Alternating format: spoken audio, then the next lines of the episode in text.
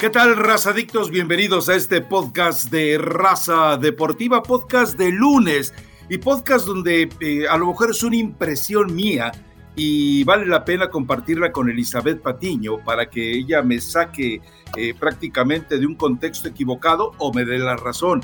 Eh, yo sé que en Ranchuca pues tiene que usar antenas de gancho a falta de mejores servicios, pero Elizabeth Patiño, viendo la liga inglesa, viendo la liga italiana, viendo la liga de España, eh, ahí me llamó mucho la atención algo. Eh, como que vi en todas las ligas de repente un empujón por el sorteo, como que el sorteo de verdad revitalizó el, el ánimo del jugador, el espíritu del jugador, y empezamos a ver no juegos, juegazos por todos lados, y de repente como que en la liga mexicana dices, oye, ¿no te enteraste que ya estamos eh, en, la, eh, en, la, última ruta de cara a la Copa del Mundo? No es menospreciar. Digo, entiendo que estoy comparando eh, prácticamente los tacos placeros con unos tacos al pastor con piña y salsa chile chipotle. Lo, estoy, lo, entiendo eso, pero no te dio esa impresión. O, o, o vivo en el error, o vivo en el error de querer comer tacos al pastor con piña y salsa chipotle todos los fines de semana y me encontré con los tacos placeros de la Liga MX. Fue mi impresión, ¿eh? De verdad, yo dije, ah, caray, estos ya les entró el virus mundialista, de verdad. Y ves a la Liga MX y dices, y como que a qué horas te, se te prende el foco, a qué horas te cae el 20. ¿Es mi impresión? Fíjate que en esta ocasión, Rafa, sí cambió, porque habitualmente siempre que hay fechas FIFA, y bueno, en este caso se, se juntó con el sorteo, como que vemos un letargo en las ligas por el mundo, ¿no? Pero en este caso. Pero yo hablo del sorteo. Pero en este caso, el sorteo, le dio un envión a todos menos a México. No sé si esté preocupado, si no le gustó el grupo. Eh, o, o, algo está pasando en el fútbol mexicano, ¿no? Pero sí es cierto que los partidos no fueron buenos. El viernes complicadito mantenerse despierto. Después el sábado, Rafa, casi todos los partidos del sábado fueron muy malos, muy malos. Mm. Eh, más o menos algunas emociones. Algunas emociones en el del América, en el Cax América, muy pocas, la verdad. Y ya me parece que para el domingo mejoraron, pero muy poquito. Entonces, pues sí, la realidad es que hubo una baja de juego considerable, inclusive en equipos que venían jugando bien como Tigres, como Pachuca, pues vimos lo que pasó digo, Tigres termina ganando, pero no jugó el mejor partido y Pachuca, bueno, Pachuca terminó me parece que rompiendo todas las quinielas, ¿no? Porque a pesar, a pesar de que Santos, bueno, es un rival que no que no va hacia atrás, sino va hacia adelante en cuanto a su funcionamiento colectivo, pues tendría que haber ganado Pachuca, ¿no? Pero bueno, ¿por dónde quieres e-, empezar? ¿Cuál fue menos peor? Porque aquí es, la frase de este programa de raza deportiva. Nos vamos con el menos peor, el, el un poquito más entretenido, porque hubo algunos difíciles de ver. Rafa, el de Juárez Pumas. Juárez Pumas. No, no, no, no. Por eso, es que por eso te pregunto, Eli. A ver, yo, está, eh, yo desde que Bielsa se fue de Leeds, entonces dije, no, tengo que adoptar otro equipo. Y, desde entonces eh, sigo al Brentford y le tunde al Chelsea 4 por 1 y realmente la figura del partido es un chamaco de 23 años. Entonces tú te quedas, eh, dices, es que no puede ser que estos, e, estos equipos entiendan lo que están viviendo en un año mundialista. Eh, todos los jugadores pretenden mostrarse para tratar de eh, vivir una oportunidad y volteas a la Liga Mexicana y de repente dices, y estos son los seleccionados mexicanos que se van a enfrentar a Argentina, a Polonia y a Arabia, Ave María Purísima.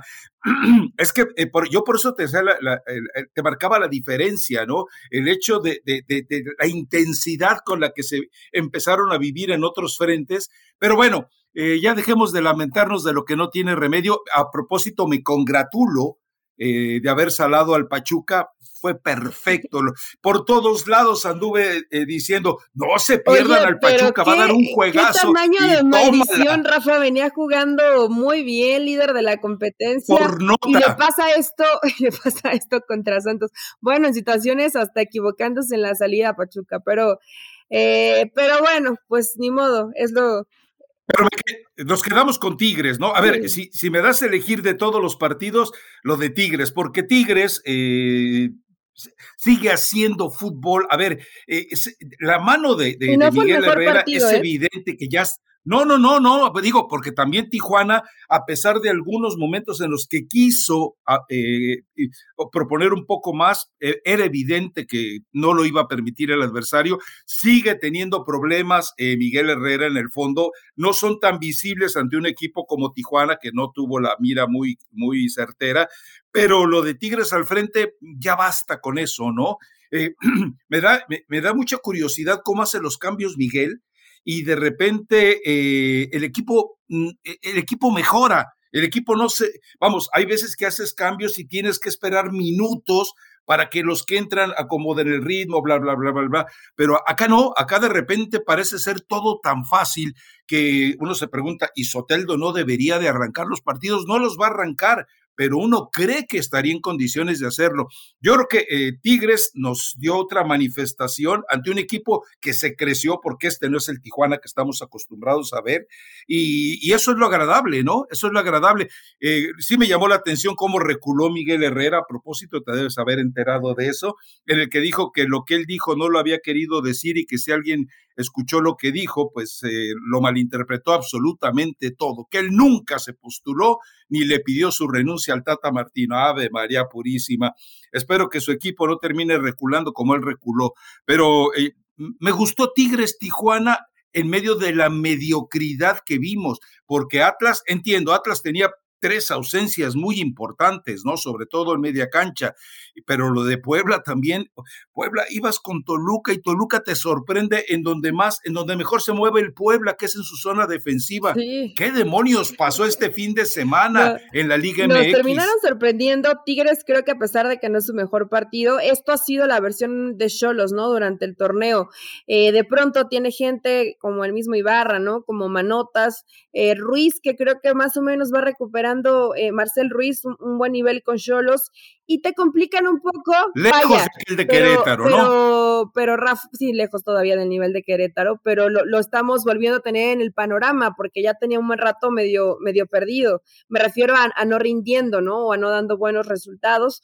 Creo que ayer fue de lo, de lo mejorcito de este cuadro de Cholos ante un Tigres, es que Rafa dices, ok, porque sale Bigón, sale Carioca, sale Quiñones y sale Toboá, y además Dueñas, ¿no? Y ingresan el, Diente López, Córdoba, Soteldo, el Chaca, Carlos González, y dices, bueno, todos estos que entraron pueden ser titular en cualquier equipo del fútbol mexicano, ¿no? Entonces, la realidad es que tiene muchísimo plantel con mucha calidad de donde echar mano Miguel Herrera. Tendrá que seguir pensando en corregir ciertos errores defensivos, pero bueno, cuando tienes a, Diego Reyes, cuando tienes a Diego Reyes, Diego Reyes, cuando tienes a Diego Reyes, yo sé que es difícil, yo sé. Por cierto, hay una imagen muy graciosa que anda por ahí circulando con un Lewandowski súper fuerte, lleno de músculos, y un Dieguito Reyes, chiquito ahí haciendo una prueba de resistencia. Bueno, pues sí, ese va a ser el rival de México. No sé si Diego Reyes vaya a ser titular. No lo creo, porque hoy está Johan. No, ni va a ir. Ni, él no sabemos si va a ir Rafa, no creo que vaya. Pero luego con el Tata todo puede suceder, ¿no? Eh, pero Tigres, ahí está, ahí está como amplio favorito para llevarse el título. Fíjate, cuando poníamos, o bueno, yo ponía a Pachuca como uno de los que se podía llevar el título, de pronto ha tenido un par de partidos donde viene ligeramente a la baja y es que le, modifica un poco en el parado táctico Almada en el partido contra, contra Santos y me parece que por ahí pasa un poco lo quería golear. pasa un poco el lo quería golear. sí, todos atacamos y todos defendemos pero Rafa eh, no estuvo tan fino en el momento de, de, regresar no en algunos momentos lo agarraron mal parado pero Tigres contra Cholos eh, no, no fue el mejor partido, pero ahí está Tigres. Tigres que yo creo que si no es campeón. El menos peor. Si no es campeón Tigres en este torneo, Rafa, es que no veo en serio quién le puede hacer sombra, ¿eh? O sea, no solamente cómo eh. juega, es el plantel que tiene, por el técnico que son dirigidos, o sea, es un todo. No le veo. No es Pachuca, no es Cruz Azul, no es Puebla. No sé quién le pueda competir a estos Tigres. Bueno, a ver, de repente todos los equipos tienen así como altibajos, ¿no? Yo atribuyo a eso lo de Pachuca. A mí me parece que se salió de su esquema eh, en un momento dado Almada, queriendo ganar, gustar y golear, de donde salió eh, de mala manera, todo gracias a Alejandro Irargorri. Y por eso de repente veías que, eh, vamos, una obsesión ofensiva porque de repente, de repente en, una panorámica que te mostraba las imágenes, veías a Cebes y a Álvarez de repente demasiado adelante con respecto, porque nunca, nunca mandan los dos necesariamente para tratar de, de, sorprender. Es uno u otro. Y ahora de repente iban todos como si, ese, me parece que fue un intento de festival del entrenador y terminó equivocándose. Pero la verdad y no es, la primera vez que lo hacen, ¿eh, Rafa? Casi siempre se agrega a Cebes, se agrega a Kevin Álvarez, pero regresan mucho más rápido. Hoy en esa transición no fueron tan efectivos, se perdieron varios balones en medio campo, por eso Rivas, por, cierto, Rivas lo hizo muy bien ahí con Cervantes en, en medio campo y, y, muy bien preciado, ¿no? La movilidad que tuvo y el tener allá dos hombres en ofensiva como, como el Mudo Aguirre y como el mismo Preciado que se metía entre los centrales, creo que le, le costó trabajo a Pachuca en el tema de marcas, no fue tan rápido en transiciones y terminó pues ahí eh, pagando la factura. Y pues ahí va, poquito a poquito, Fentanes, eh, que no tiene tanto como pinta de entrenador, ¿no? Sino como maestro de colegio de esos que te regañan, pero eh, pero bueno, está consiguiendo, creo que los resultados que probablemente no se esperaban con un técnico interino, solamente tiene una derrota, entonces va sumando. Y sobre todo ante el líder de la competencia, Rafa, creo que es un resultadazo, ¿no? Para Santos.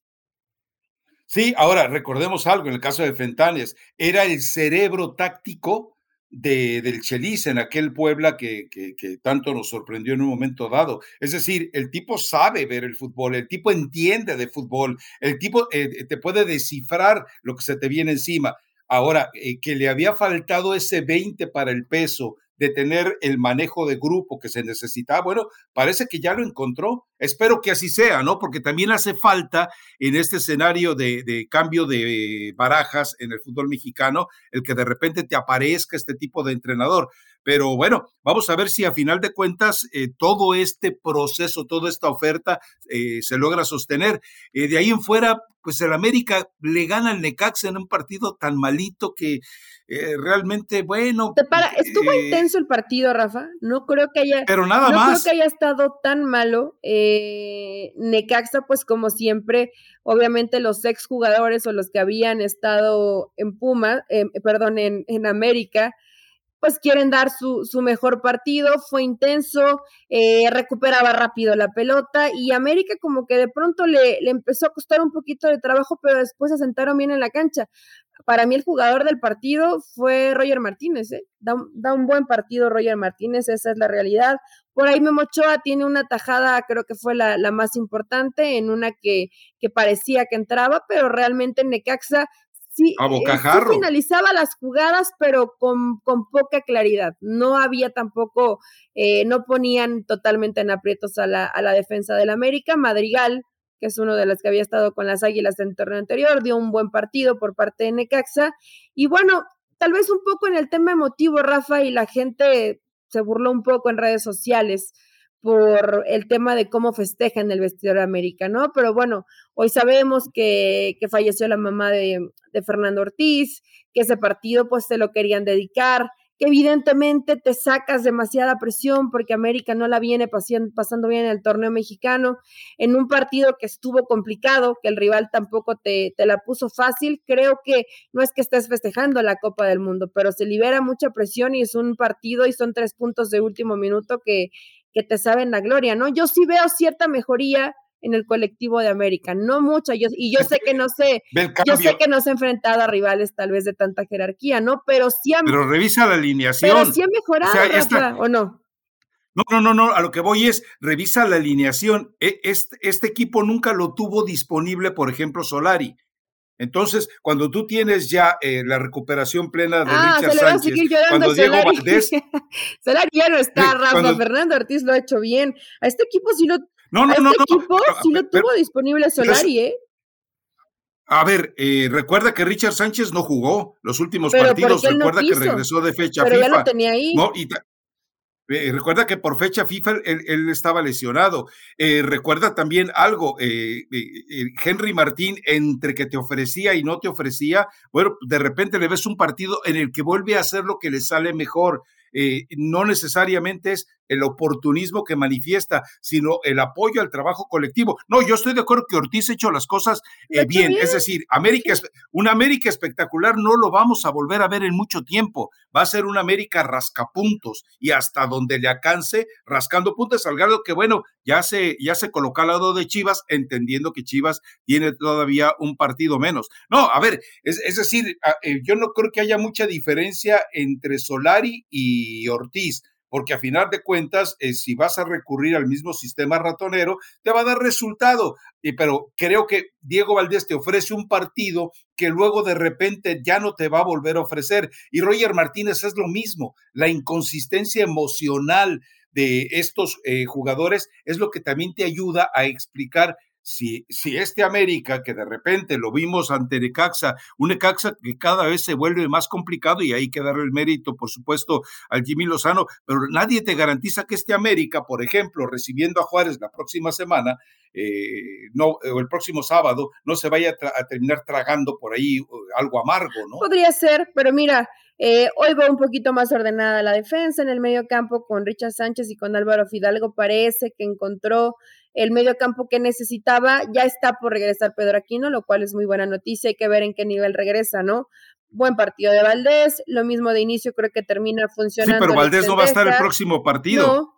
Eh, Roger Martínez también me parece que en términos generales fue el, mejor jugador del partido. Ahí está Henry, y si no aparece Viñas, que tampoco lo, lo hizo mal entrando de cambio. Entonces, eh, lo mismo Laines, creo que le va encontrando sin meterse en broncas Fernando Ortiz, ¿no? No lo está sobrevalorando tomando en cuenta el adversario, Eli? Eh, pues es que Necaxa me pareció intenso, Rafa, no, no, estuvo tan fácil. No, intenso estoy de acuerdo, pero ya lo explicabas tú, cuando de repente hay ex Chivas y de repente hay ex americanistas. Madrigal y el otro González estaban dando lo mejor de sí, ¿no? Bueno, Villa, Villalpando. No, pero dice, ese jugador me gusta para Chivas. ahí. Y lo, y lo mejor fue el capítulo de pelea con el, con el pollo briseño, ¿no? Em, sí. Dieter es buen jugador, Rafa. Y ha estado bien, ha estado bien desde que llegó el Jimmy, ¿eh? Y, desde antes, creo que es un jugador que, pues, que sí sobresale. es que tiene que lavarse la cara. Pero es un futbolista grisesón, poco disciplinado, pero la realidad es que tiene talento, ¿no? Yo creo que Necaxa no era un rival fácil, ibas de visitante y América consigue ese resultado en el último suspiro, ¿no? Que le sirve lo anímico y ahí está Rafa sumando puntos. No creo que sigas pensando que van a ser campeones, pero no, sí, ya quedó A la reclasificación sí se van a meter, me parece, ¿no? Ahora todos somos Pachuca para salarnos igual que a la América. Juárez y, y, pobrecito Juárez, porque de, de 11 partidos que ha jugado, bueno, 12, ha ganado solamente uno, Rafa, y todos los demás los ha perdido. Sí está muy complicado para el Tuca Ferretti, ¿no? Lo de Juárez sí es, bueno, vimos el gol con Pumas, o sea, con lo, lo que termina siendo el portero, es, es tu propio error no es que realmente Pumas, que también creo que fue mejor durante el trámite del partido, pero cuando parece que por lo menos acaricias el empate, te equivocas de esa forma, ¿no? Entonces, todo le sale mal y vemos al Tuca Ferretti ya desesperado. ¿Qué necesidad tiene el Tuca, Rafa? De, estar pasando estos bochornos y esta molestia y este no, no buen funcionamiento, no lo veo como para que tenga esa necesidad. Yo creo que yo que lo hizo por, e, por, por, esa racha que tenía de ser el entrenador que nunca dejaba de trabajar, que terminaba un torneo y de repente ya el siguiente tenía una oferta. Ya debe estar pensando en la próxima. Ahora, eh, eh, eh, Juárez en el pecado lleva la penitencia, Eli. Cuando de repente tú ves un equipo que, que te juega tan ratonero, no puede tener aspiraciones de siquiera ganar el partido, porque entendamos algo, las mejores aproximaciones de Juárez fueron por desatenciones de Pumas. Tampoco es que eh, te elabore, eh, digo, ah, de, este partido yo me quedo más con la preocupación que debe tener Lilini a pesar de la victoria. Que la preocupación que puede tener el Tuca, más allá de que mucha gente lo coloque en redes sociales como que ya está con el América. Qué buen promotor tiene el Tuca, ¿eh? tiene buen promotor o tiene, o tiene buenos amigos en la prensa, Rafa, está bien. Buenos amigos. Tiene buenos amigos en la prensa también, pero eh, sí tendría que estar preocupado Linini, ¿no? Porque ante un Juárez así, pues tendría que haber sido más contundente, no porque Pumas no lo intentara, pero sí ya cayó en un bache donde muchas cosas no le salen bien a Pumas y no vemos ese colectivo que le estaba rindiendo al principio del torneo parece que después del partido contra Tigres, Rafa, ¿te acuerdas que ahí le da la vuelta el resultado, comienza ganando Pumas? No se ha podido levantar este Pumas. Sí hemos visto buenas versiones en Conca Champions, pero eh, la realidad es que no, no ha podido funcionar como lo espera Linini, ¿no? Y más cuando están pensando en reclasificación y que si en liguilla Pumas puede ser diferente, eh, la realidad es que hoy sí a Pumas lo veo eh, lo ven una baja de juego que no sé si le alcance Linini para recuperarlos de cara a la reclasificación, ¿no? Sí, y, el problema es que pues esto ya entra en una fase decisiva, ¿no? Es decir, aquí ya tenemos claro quiénes están queriendo apuntar a los cuatro primeros, quiénes están para consolidarse en la fase de repechaje y quiénes aspiran a meterse de, polizón, de polizones, de truanes, eh, prácticamente en el último vagón, el del repechaje. Esto, obviamente, yo por eso todavía esperaba más intensidad en esta Liga MX, pero salieron todos como amodorrados, ¿eh? Salieron como amodorrados eh, del sorteo. Insisto, yo eh, a lo mejor soy muy iluso esperando un poquito más de este fútbol mexicano, pero yo sí esperaba una reacción un poquito, no sé, con mayor, con mayor audacia, con mayor intensidad, con mayor deseo de hacer bien las cosas, ¿no? Pero, en fin, eh, ¿qué, eh, ¿qué, le vamos a hacer? E, es, lo que a final de cuentas te ofrece todo esto, ¿no?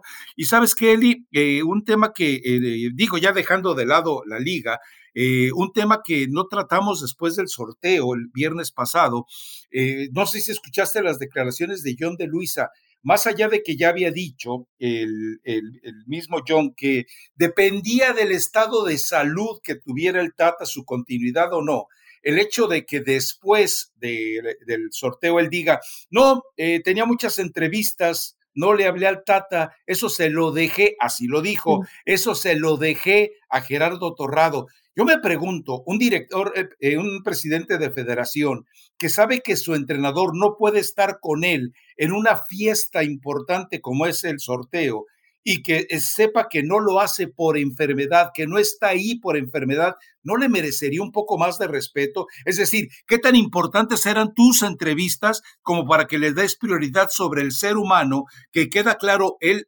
no vio el sorteo, solo pudo escucharlo. Por decisión médica no podía ver el sorteo tuvo que escucharlo. ¿No merecía un poquito más de respeto y consideración por parte de John de Luisa terminando el sorteo, marcarle, oye, mi tata, ¿cómo ves? Qué bueno, mira. estaba de más. El cómo ves estaba de más. Eh, ¿Qué te pareció? ¿Qué te pareció el grupo que le toca? Sería como preguntarle a José Feliciano, ¿no? Oye. Eh, ¿Cómo ves? No creo, Rafa, pero ¿sabes qué? Me, me pareció raro porque la, mayoría de veces John de Luis es políticamente correcto, ¿no? No te va a decir, no te va a decir algo que, que no deba decir.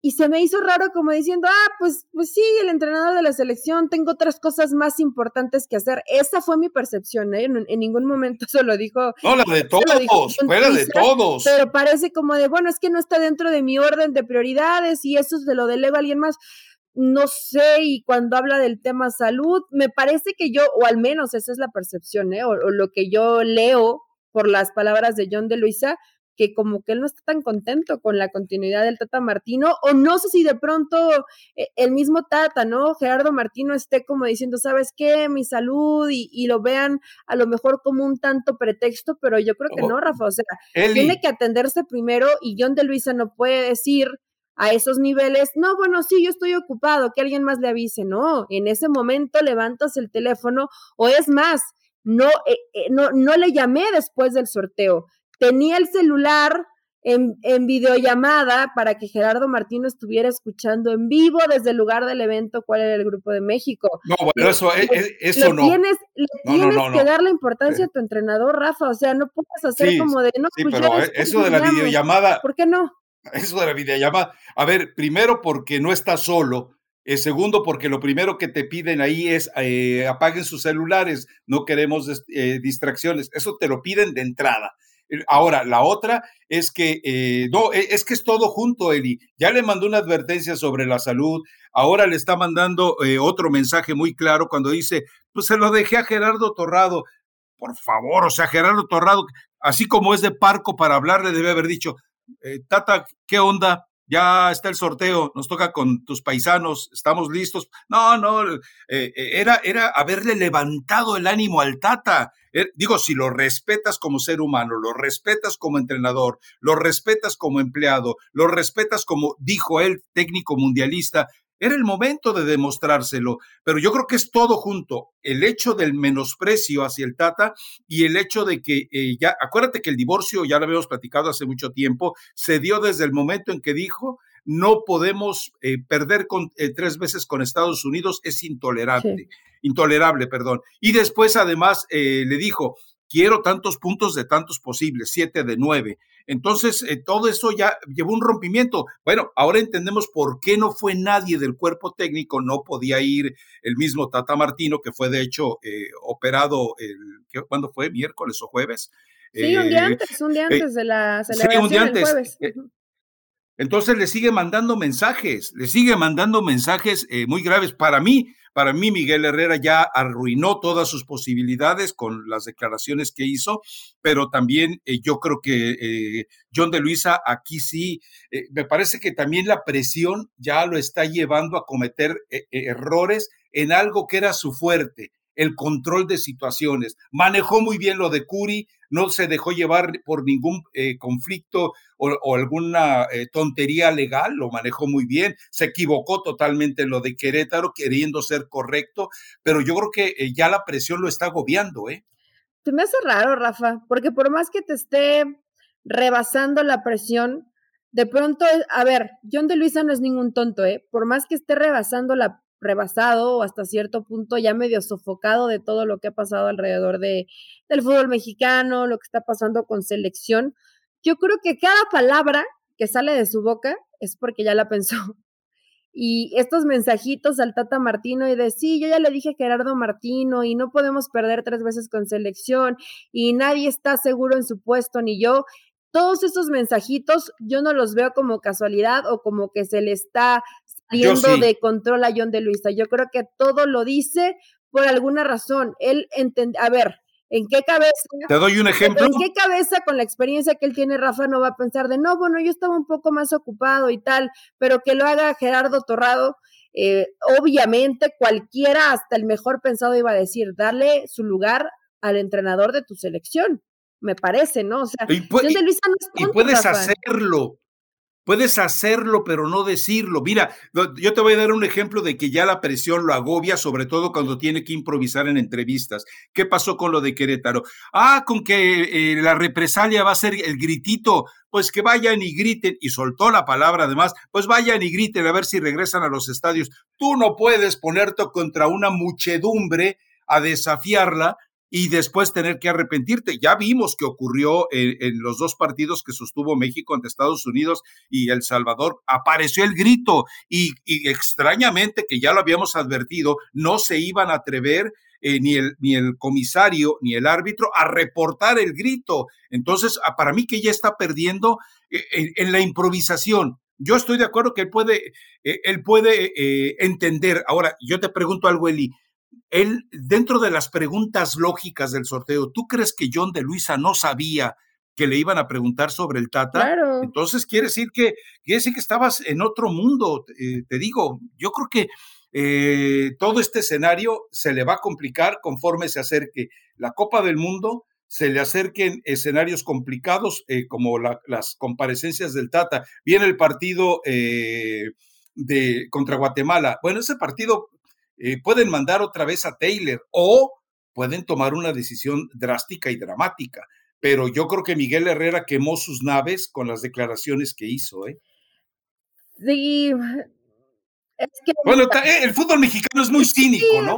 Entendamos eso, es, muy cínico. Es la primera vez que lo hace Miguel Herrera ni con el primer entrenador, ¿no? Que, que hay cosas que no le gustan y va y las dice. Tampoco es un pecado decir lo que piensa Rafa, pero sobre todo en el tema de cuando cuestiona la salud de Martino y luego da algunas... Ahí se equivocó. Ahí creo que fue el, mayor error y después dando algunas soluciones, lo que yo haría si estuviera ahí, ¿no? O en qué se está equivocando la selección mexicana. Y como el Tata Martino nos enganchó, pues evidentemente el que, el que quedó mal fue, eh, fue Miguel Herrera, ¿no? Ahora, escuchamos lo que dice John de Luisa seguramente también lo escucha Gerardo Martino. ¿Qué, qué pensarán, Rafa? O sea, así como de, bueno, no les importa, no me dan mi lugar, eh, los porque al final, pues los calificó en el, en el segundo lugar con la misma cantidad de puntos que, Canadá. ¿Y por qué no fue a festejar con ellos? ¿Por qué no fue a tomarse la foto? Vamos, yo entiendo que... No hay, no hay una buena relación, Rafa, es evidente. Ya se acabó, se acabó, se acabó. Y hay que ver hasta, hasta dónde la terminan extendiendo esa liga, ¿no? Digo, seguramente va a llegar al mundial a menos que su salud no se lo permita, pero ya es molesto cuando los jefes, pues con su carota te están mandando mensajes de que no están a gusto o no están contentos con lo que estás haciendo tú al frente del grupo, ¿no? E, era, era, para mí era un momento propicio de reconciliación, era un momento eh, propicio de que si en verdad, como dice públicamente, lo quiere tanto, le tiene tanto respeto, confía tanto en él, bla, bla, bla, bla, bla, por parte de John de Luisa, era el momento.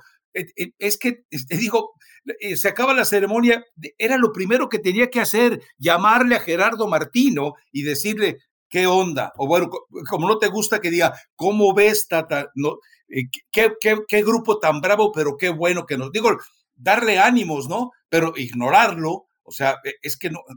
a mí no, me cabe en la cabeza, ¿no? Es, una falta de respeto absoluta al ser humano primero y después a tu empleado, a tu, a, tu entrenador. Pero bueno, en fin, eh, por otro lado, porque no sé cómo anda, cómo vamos ya de tiempo, me imagino que todavía, no, todavía ah, tenemos mucho tiempo por delante. A ver, eh, eh, Chicharito marcó dos. Vuelve a marcar. Marcó, marcó dos. Marcó dos como los falla Funes Mori, marcó dos como los falla Henry Muertín, marcó dos como los falla la mayoría de los jugadores mexicanos. Pero obvio, ya sabemos que no va a ir, pero todo este escenario sí le empieza a meter, eh, yo, le, yo creo que le va a empezar a meter cierta presión dentro de lo que habíamos platicado una vez, que Chicharito y Vela se habían confabulado para tener su mejor torneo posible y entonces cuando llegue la convocatoria a finales de octubre, eh, bueno, a ver qué onda. O sea, no los quieres de plano, o sea, está por encima tu berrinche, tu capricho, eh, tu desplante de abnegado y ofendido, por encima, hablo del Tate y hablo de John de Luisa. Eh, yo creo que como quiera que sea la de Javier Hernández, porque mucha gente entiendo que dice, es que la MLS son troncos. Estoy de acuerdo, sí, la MLS son malos defensas, pero en plena CONCACAF, que es CONCACAF nivel MLS, ahí estamos de acuerdo, porque muchos de los mejores jugadores de los rivales que enfrentó México, que no están en Europa, están en la MLS o están en México, bueno, entonces nos queda muy claro que, que eh, estaba al nivel, por lo menos, para tratar de ser eh, ubicado. No va a estar, ya lo sabemos, pero eh, no deja de ser sabroso que de repente, por ejemplo, la cuenta del Galaxy empiece a trolear a la selección mexicana de fútbol eh, diciendo pues, pues, que está ciego o qué. es decir, no, lo estoy poniendo como un, un tema para dramatizar, sino un tema para elucubrar con cierto vis cómico todo esto que estamos viviendo, ¿no? Es que Rafa es inevitable no estar hablando de Javier Hernández, ¿no? Y bueno, tampoco es como desgarrarse las vestiduras y decir, se van a arrepentir. Hay gente que sí. Sí, hay gente que se está poniendo mal, muy mal. Saludos a Chichedip.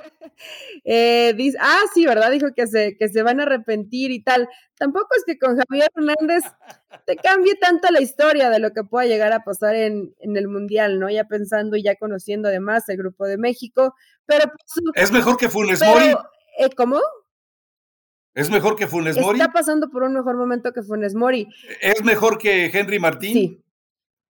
¿Tiene más experiencia y recorrido como para ser mejor que el Chaquito Jiménez? Totalmente, pero espérate, no mencionaste al más importante. Está en mucho mejor momento que el titular de la selección mexicana, que es Raúl Jiménez. Sí. La realidad es esa también. ¿eh? Yo ya te lo había dicho, Raúl Jiménez nunca iba a regresar después del accidente a, su forma Es que fue algo grave, Rafa. Todavía cualquier neurólogo te lo dice. Cualquier neurólogo te lo dice. Y bueno, esperemos que, no es que esté mal, porque la realidad es que lo sigas viendo, eh, está físicamente bien, reacciona bien, o sea, me refiero, todo lo, todas sus capacidades están bien, pero evidentemente pues ya desde entrar a una jugada, yo creo que sí, hasta cierto punto vas con miedo, eh, estuvo mucho tiempo parado, recuperar el nivel futbolístico, eh, no sé, Rafa, le, va a costar trabajo y a pesar de que quedan poco más de seis meses, mm, eh, me parece que es corto el tiempo para pensar que vamos a ver la mejor versión de Raúl. En cualquier otro caso te diría sí, Lozano puede que sí, Tecatito Corona puede que sí, pero en el caso especial de Raúl Jiménez, no lo sé. Y, es completamente cierto, ¿no? pero de, no, no puede, no puedes Nadie lo puede negar. Hoy el mejor delantero mexicano, hoy es Javier Hernández. Si lo va a llamar o no lo va a llamar, porque no solamente es bronca de Gerardo Martino, también está involucrado John de Luisa y me parece que todavía pesa más por John de Luisa. Entonces, pues Javier no va a regresar y, y que sufran los que tengan que sufrir. Y Javier Hernández, además, que sí está haciendo goles, pero que su actitud eh, en el Twitch y no poniendo atención en lo que estaba pasando con la selección mexicana, Rafa, también te hace pensar de, pues no ha cambiado en su forma, no ha madurado, sí está pasando por un buen momento futbolístico, pero también necesitas que la cabecita esté amueblada, si no llega al grupo y comienza a generar problemas, ¿no? ¿Viste el partido? Eh, no, Rafa, no vi el partido. Ok, ah, bueno, viste al menos los videos, seguramente. Viste, por ejemplo, sin ir muy, muy lejos, la celebración del primer gol. En, lejos de festejarlo él, se fue, forzó que todos fueran a reunirse con el hombre que había dado el pase para gol. Eh, eh, o, sea, esto se ve tan actuado. ¿Le Sí. Yo lo, se ve tan actuado. Lo vi falsón. así como, no quiero la gloria para mí es, quien termina haciendo la jugada, quien termina poniendo el pase. Digo, una humildad para mí eh, un poco actuada por parte de Javier Hernández. Ya le está haciendo daño vivir en Los Ángeles, ¿no? Demasiada actuación. sí, la verdad es que eh, a mí me quedó claro que fue todo eh, eh, fabricado, como que dijo, ah, ah, espérate, espérate, espérate, acuérdate que, acuérdate que tienes que demostrarle al mundo que, eres el, que, eres el, más humilde de todos, que, que, tú eres prácticamente el hombre que está hecho por las circunstancias exitosas de otros. Eso le debe de decir Dreyfus y la verdad es que me sorprendió eh, eh, verlo eh, y no entender que todos íbamos a percibir que era actuado. O sea, ve, festeja, grita y después vas y le das las gracias, como lo hacen todos los jugadores en el mundo. Pero el, el, llevar la fiesta sobre él se me hizo tan actuado como lo de Antuna con Martino, por ejemplo. Esas son situaciones que yo creo que eh, en, otro escenario son muy válidas, pero eh, bueno, a final de cuentas, eh, e, esos son los puntos a favor, los goles, que son lo que necesita México, y los puntos en contra, donde dices, ay, desgraciado Judas, a mí se me hace que eso de que ya cambiaste es pura mentira. Bueno, la única manera de saberlo es llevarlo, por ejemplo, a los partidos de la Liga de las Naciones. Ahí, el sorteo, por cierto, es este lunes, eh, ahí, ya, ahí lo puedes percibir nuevamente y, que él mismo enfrente todos sus pecados. o sea, si trae broncas con alguno... El riesgo, el riesgo que se corre, porque me refiero a que esto ya es un tema también eh, interno, ¿no? Y que hay gente que no está de acuerdo con que regrese Javier Hernández, pero que vaya a los partidos que haga goles, que tenga una gran actuación, pero que esté de conflictivo. ¿Qué pasaría si tú ya le abriste esa puerta? Ahora no se la vas a poder cerrar, ¿eh?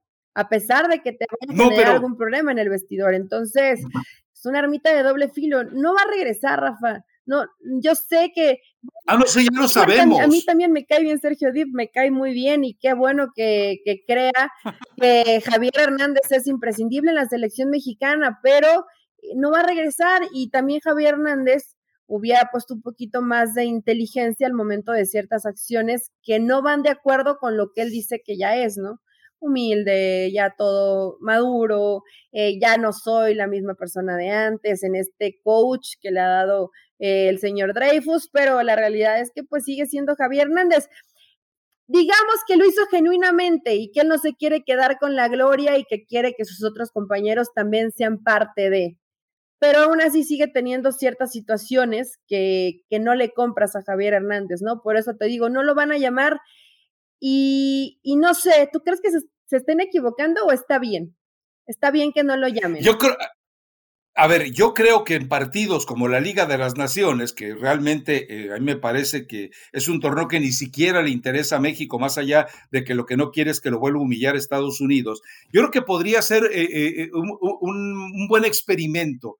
A ver, vamos a jugar la Liga de las Naciones, te vamos a llevar y ahí vamos a ver que te confrontes con el grupo, que te sientes en una encerrona con el cuerpo técnico, con directivos, con Guardado, con Ochoa, eh, con, Herrera, con Moreno. O sea, eh, ahora sí, vamos, te vamos a hacer la gran eh, Diego Dreyfus sin que esté Dreyfus. Vamos a ver hasta dónde de verdad quieres integrarte al grupo y hasta dónde es imposible que te integres al grupo. Y sabes qué, yo creo que si llega Javier a la Liga de las Naciones, marca goles en la Liga de las Naciones, pero decides no volverlo a llamar, entonces creo que para todos nos va a quedar más que claro que no solo los problemas que generó para que lo vetaran el Tata y John de Luisa tienen vigencia, sino que también nos queda claro el mensaje de que el tipo ya no puede adaptarse, de que es más riesgo llevarlo que tenerlo. Y bueno, de, de, todas maneras, ¿tú crees que el destino lo va a cambiar Javier Hernández de pasar por lo menos al cuarto partido? Porque ya coincidimos en eso, ¿no? ¿O ya cambiaste de opinión? No, yo dije, Digo, México no llega al cuarto yo partido. Dije que sí pasaban al cuarto partido. Tú estabas hablando de Polonia como la Polonia campeona del mundo y estabas hablando ya de, que iba a ser ya te me, No, no, no. Te me al, al cuarto partido, Rafa, sí van a pasar al quinto. Ah, sí. Ok pues ya se ve un poquito más difícil. Sí, ya está por arriba Francia y Dinamarca, pero, eh, pero tranquilo, estamos, estamos chupando tranquilos. Yo sé que tú ves a Polonia como favorito, pero Rafa, acuérdate cómo, creo que Colombia le metió tres. ¿En qué mundial fue? Colombia. no, bueno, Polonia fue una vergüenza el mundial pasado. no va ni a la Copa del Mundo, entonces, ah, eh, más o menos para que vayas midiendo a, a tu Polonia. Recuerda algo, México elimina a Croacia, eh, le gana de manera contundente a Croacia y después Croacia el siguiente torneo es el siguiente mundial subcampeón del mundo. Es cierto. Exactamente. Entonces, eh, bueno, no, hay nada escrito, pero bueno, dejémoslo ahí. Yo, Javier Hernández no va a llegar a la selección. Eh, creo que tiene una oportunidad como todo ser humano y, de confrontar todos sus demonios en una encerrona. Que no va a ocurrir, estoy de acuerdo que no va a ocurrir. Así que, bueno, eh, ¿algún otro tema que tengas tú por ahí pendiente? Porque me parece que ya eh, prácticamente los agotamos. Ah, tenía por ahí pensado, no sé si viste el boletín de la federación, que ya se acercó al INEI para aquello del manejo de los datos confidenciales. Yo la verdad es que sigo pensando lo mismo. Una federación mexicana eh, que ha sido evidentemente actor principal de actos delincuenciales como los cachirules, como eh, fugas fiscales, como múltiples documentos, como el pacto de caballeros que todavía sigue tan vigente que ya aceptó Ricardo Peláez, que prácticamente, entre comillas, por ese motivo tienen a Gudiño congelado. Todo esto, todo esto, eh, tú le darías tus datos, a, así tus datos más confidenciales que te llevarían incluso a un hackeo de tu, eh, en tu caso, multimillonaria cuenta de cheques, Eli? Yo no, Rafa, yo me imagino que, que mucha gente tampoco Ahora, esperemos que sí estén cumpliendo con los protocolos que señalaron que iban a cumplir, ¿no? Esperemos. Bueno, esperemos. A ver, yo, yo te pregunto algo. Los que dieron los datos para el partido contra Estados Unidos y a final de cuentas no sirvió de nada porque terminaron casi entrando a portazo. Y ocurrió lo mismo con mucho menos gente en el partido contra El Salvador. Pero mucho menos gente, ¿eh, Rafa. Pero claro, claro, e, es más, te cuento algo, eh, me dijeron que entre el 20 y el 30% de la gente que acudió fueron eh, boletos regalados de emergencia a través de diferentes medios de comunicación. Qué grave, ¿eh? Sí, pero bueno, la gente hoy no está enganchada con la selección mexicana, Rafa, eso también tendrá que mejorar, pero sí en el tema logística se les hizo un engrudo ahí terrible y ojalá y se estén protegiendo los datos, pero eh, honestamente lo dudo. Yo no sé si lo que dijo en la conferencia en su momento John de Luisa sea verdad, pero dicen, bueno, inclusive a bancos los han hackeado y les han sacado información. Pues, ¿qué, no, la Casa Blanca. ¿qué podemos esperar de la Federación Mexicana de Fútbol? Pero según él dice que sí tienen información perfectamente resguardada y que nunca han eh, sufrido ninguna situación que los ponga ahí como en riesgo. Entonces, ¿qué nos queda, Rafa? Más que creerle, ¿no? Y que también esto es cierto, pueden entrar, pueden entrar hackers y esto sí queda un poco fuera del alcance de, por más que te protejas hasta la máxima casa de seguridad, pues corre ese riesgo. No, hombre, que recuerda que a, cuántos han hackeado él y hackearon a la CIA, hackearon al FBI. Eh, es decir, ¿Le pondrías los máximos... a la Federación, a la humilde Federación Mexicana de Fútbol? No, no, y además se han atrevido a hackear a gente que los puede rastrear de regreso. La Federación Mexicana, pues, ¿qué va a hacer?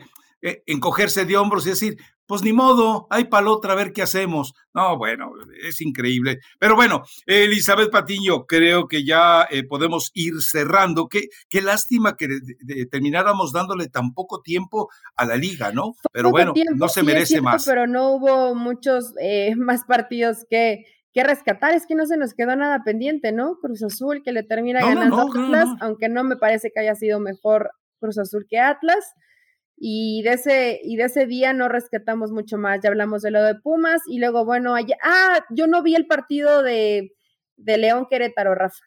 Lo vi, después, vi los, después vi los highlights y bueno, por ahí falló un penal Mena y terminan empatando, le expulsan a un jugador al final a, Querétaro, pero, pero la realidad es que no puedo hablar de ese partido porque no lo vi, pero termina en, en un empate, ¿no? Y el equipo de Ariel Olan sigue ahí eh, sin, sin carburar. E, e, Eli, Eli, eh, eh, en cierto momento fue más peligroso Querétaro que León. Querétaro no juega mal. Así de grave. Pablo Barrera ya está tomando su aire número 10, pues ya ves, hace ahí presente con el gol, pero es de lo, de lo mejorcito que tiene este Gallos. Gallos no ha jugado mal en el torneo mexicano, con Cristante creo que se han encontrado medianamente bien, pero a ver, con el equipo que tiene León es para que para que le propinara unos dos o tres golecitos a Querétaro, ¿no? Y no lo hizo.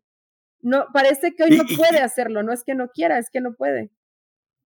Ahora, eh, eh, hay, que reconocer el mérito Cristante que si bien ha tenido problemas de comportamiento, trabajo sobre el control de ira, bla, bla, bla, pero motivar a un equipo para que salga a la cancha, te ofrezca el máximo esfuerzo cuando no tienes afición, cuando no tienes futuro, cuando las familias de los jugadores saben que en un momento dado pueden terminar eh, yéndose al otro extremo del país, bueno, casi, eh, como es Chiapas, eh, eh, digo, debe ser difícil motivarlos, ¿no? Debe ser difícil decirles, hey, sal y pártete la cara por este partido, pensando en que tal vez alguien por ahí, que es muy difícil, alguien por ahí diga, a ver, ese chamaquito o ese tipo veteranazo de, de, Querétaro, a lo mejor funciona. Digo, porque la verdad es que de repente tú lo mencionas, lo de Barrera, Sepúlveda, que parecía que iba a ser este su torneo, pues de repente también eh, es difícil mantenerlo, ¿no?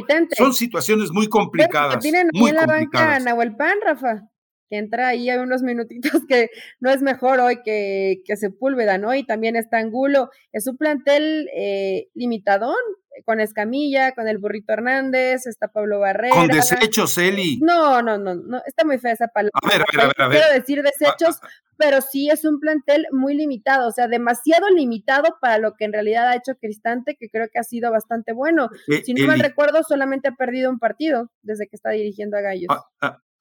A ver, yo te, yo te voy a dar nombres y me explicas qué están haciendo ahí. Sí, a ver, eh, eh, es el Figueroa que está con Querétaro, es el Figueroa que, eh, que tanto ilusionaba con Pachuca, deshecho. Romagnoli, por vida de Dios, Romagnoli, Jefferson Montero. ¿Qué esperas ya de Jefferson Montero? Me citas a Nahuel Pan. Nahuel Pan se ha cansado de desfalcar al fútbol mexicano, por vida de Dios. Maximiliano Perg, y ni siquiera es, titular. no, no no, no, me vengas a defender, Eli, a, a, los desechos tóxicos de este equipo de Querétaro. Por eso yo creo que es muy, muy meritorio el que Cristante todavía eh, los ponga por lo menos con una actitud de lucha. Mi, burrito te digo, no es desecho tóxico, Rafa. Me cae muy bien y además pues sigue rindiéndole bien a Gallos y lo ves que corre eh, como si tuviera 15 años y ya tiene treinta y tantos. Entonces, eh, burrito, no, no me lo metas en ese costal de desechos. Uno que otro sí, pero tiene muy limitado el plantel Hernán Cristante. Entonces, la terapia para controlar la ira también le ha servido, porque luego hay bronca y él se mantiene como tranquilo, ¿no? Inclusive, inclusive ya vimos lo que pasó eh, en el partido este de la bronca, cómo él trató más bien de ayudar y nunca perdió la cabeza, siempre eh, con lo que se necesitaba, cabeza fría para ese tipo de momentos tan complicados. Entonces, en ese aspecto mejoró, lo que podría ser también Cristante es recomendarle a, su coach, a, Miguel Herrera, ¿no? A ver si puede controlar un poquito ese temperamento que de pronto lo vuelve loco. Y lo perdemos, y se le fue la boca, y ya se arrepintió. Hubiera preferido que no se arrepintiera. Total, hubiera dicho, ya lo que dije, lo dije, y si eso me ocasiona bronca, pues ni modo, ¿no? Con la pena. Sí, ahora también estamos acostumbrados a que Miguel Herrera recule. Eso estamos más acostumbrados. Por cierto, que el sastre de Miguel Herrera anda buscando a Cristante, porque fue el único que le encontró el cuello para tomarle las medidas. Entonces, eh, lo busca con urgencia. No sé cómo le hizo, pero lo pescó, ¿eh? Sí, sí, la verdad estaba complicado. Bueno, ya dejemos de faltarle el respeto a un entrenador con, tanta, con, tantos éxitos y que tendrá más como Miguel Herrera, más allá de que cómo se equivoca. Este, e, el problema de Miguel Herrera, ¿sabes cuál es? El piojo. Cuando el piojo no aparece, Miguel Herrera eh, se sabe comportar, pero cuando el piojo se sienta al micrófono en lugar de Miguel Herrera, aquello se vuelve algo delicioso para los medios, pero muy malo para él. En fin, eh, ¿alguna recomendación musical?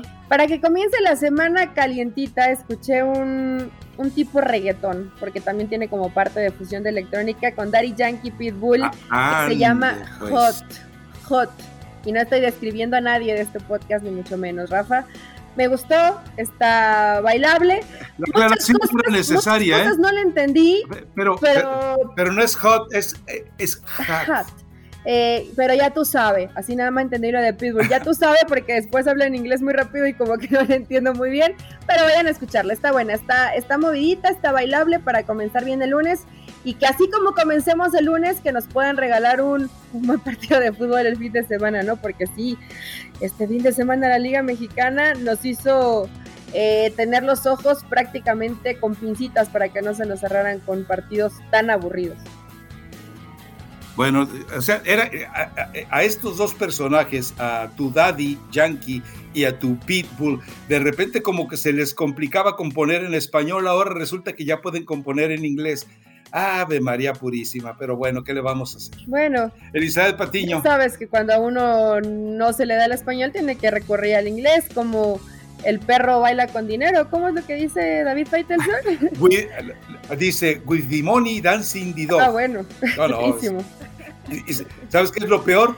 ¿Sabes? Que su inglés no ha mejorado. Pero bueno. Bueno, Rafa, pues nos escuchamos cuando? El viernes. Si Dios no lo remedia. Dale, chao.